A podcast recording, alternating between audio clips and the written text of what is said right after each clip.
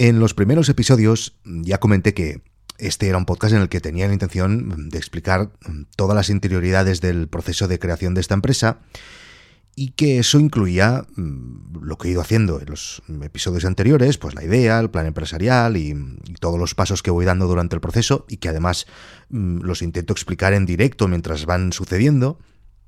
Pero también os dije que quería ir explicando mm, cómo me organizo, las herramientas y la tecnología que utilizo, etc.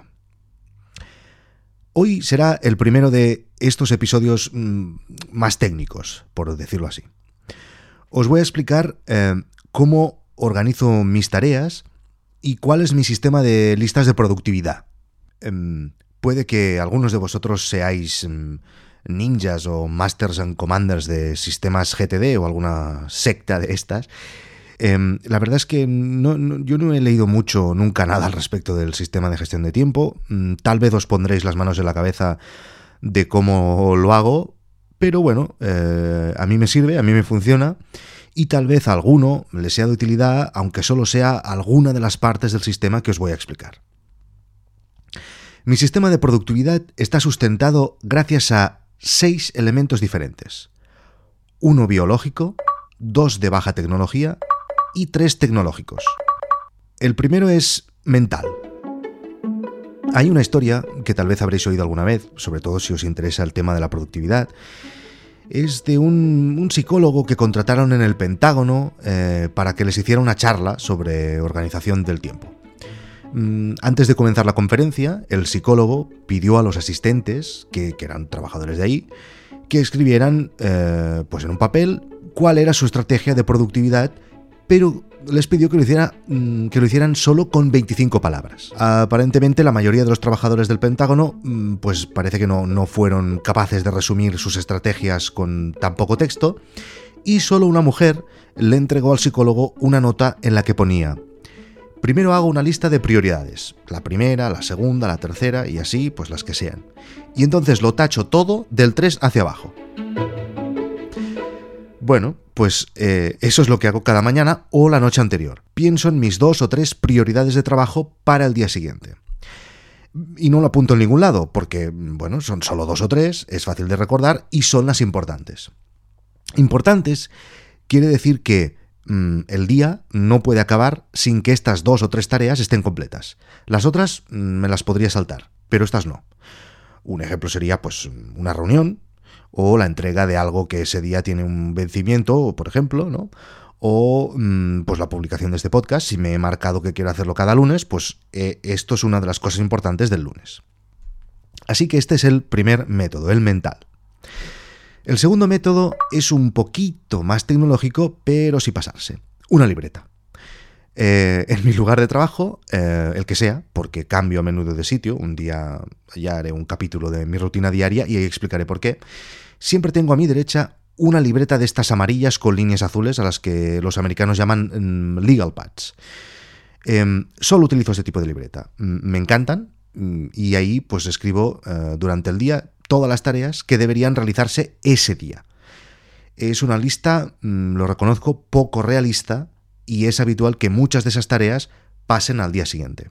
Em, las libretas que yo compro se llaman Cambridge y las encontraréis en packs de 10 mm, por solo 20 euros en Amazon. Hola. Buenos días. Hola. Em, ¿Es las libretas Cambridge? Sí. Ah, hola. Em, mira, soy Víctor y tengo un podcast y, y, bueno, mm, voy a hacer un capítulo mm, donde quiero hablar bien de vuestras libretas. Y bueno, era por si podíamos estudiar algún tipo de promoción o... ¿Eh? ¿Hola? El tercer método que utilizo em, aún es de baja tecnología, pero bueno, pues es un pasito hacia adelante en los avances de la humanidad, ¿no? Es una pizarra, eh, pero imantada. Es una pizarra de estas blancas y, ahí es donde em, apunto eh, la estrategia a largo plazo. Mm, todos aquellos objetivos por los que eh, estoy trabajando día a día, pero que se conseguirán completar en semanas o tal vez en meses. En un vistazo puedo ver mm, a dónde voy, como si dijéramos, ¿no? Eh, por ejemplo, pues mm, debajo de Guide pues pone eh, aplicación de iPhone o aplicación de Apple TV, etc.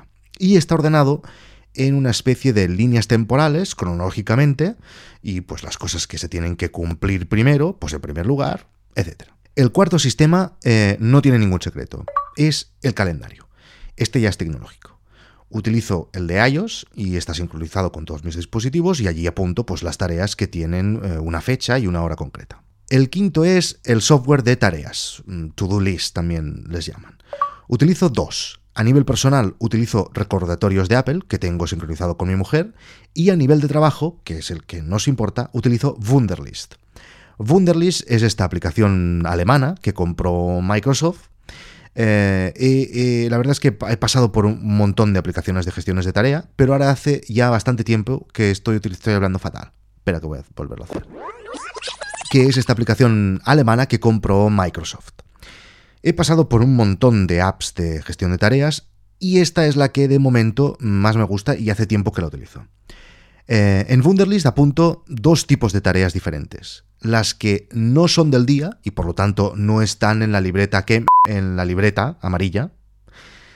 Y las tareas que comparto con alguien más del equipo. Tengo carpetas compartidas, por ejemplo, con el developer, y ahí están los objetivos de su área de trabajo pero también tengo otras carpetas que solo veo yo, en las que, por ejemplo, hay, pues yo qué sé, carpeta de documentales, y ahí los documentales que tengo que ver, eh, ideas de actualizaciones, etc. Y finalmente, ya la última, y mi herramienta principal de productividad y de gestión de tareas, es el correo electrónico. Mm, yo diría que el 50%, tal vez más, eh, de mi trabajo diario es escribir y contestar correos, y cada uno de los mails que hay en mi bandeja de entrada, para mí es como una tarea por hacer. Y es una tarea prioritaria porque muy probablemente que yo conteste o no conteste ese correo quiere decir que provocará que la persona que lo recibe realice su parte del trabajo o no la realice. Y por lo tanto, que yo tarde en contestar es doblemente malo para el proyecto que esté realizando.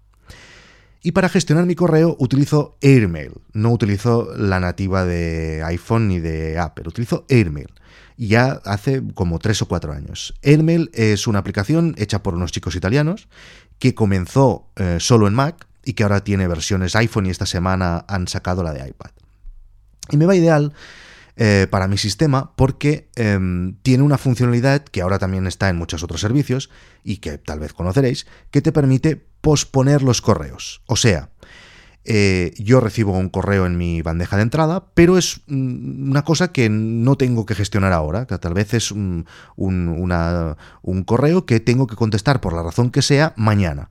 Pues tengo una funcionalidad que me permite enviar ese correo a mañana. Eso desaparece, desaparece ese correo de mi bandeja de entrada y mañana me vuelve a aparecer. Puedo hacerlo así poniendo mañana, puedo poner la semana que viene, puedo poner una fecha concreta y una hora concreta, etcétera.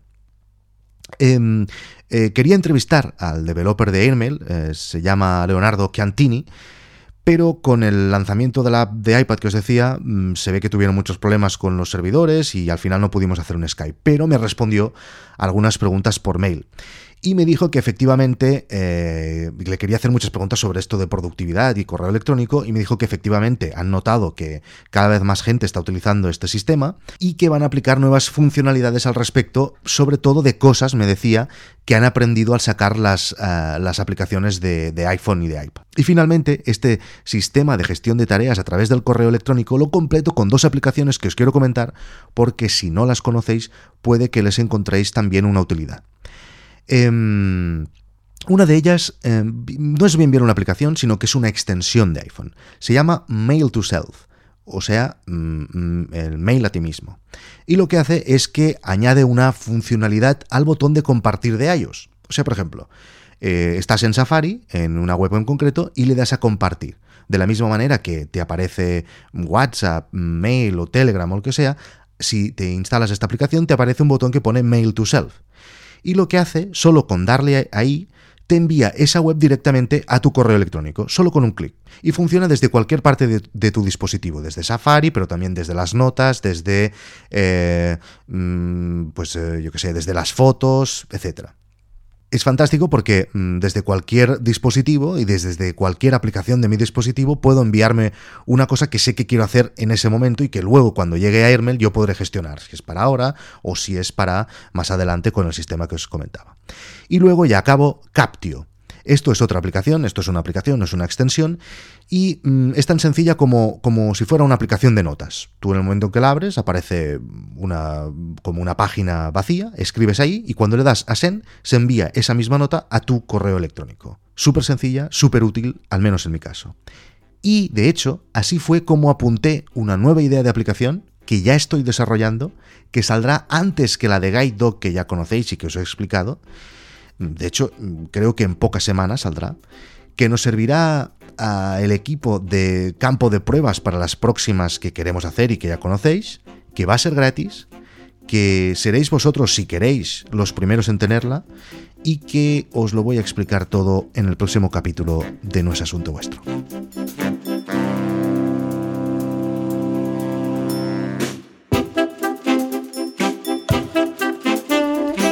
Si queréis hacerme algún comentario de este sistema que hoy os he explicado, o si queréis explicarme cuál es vuestro sistema, ya lo sabéis, en Twitter, arroba Víctor Correal, o por correo electrónico victorcorreal gmail.com.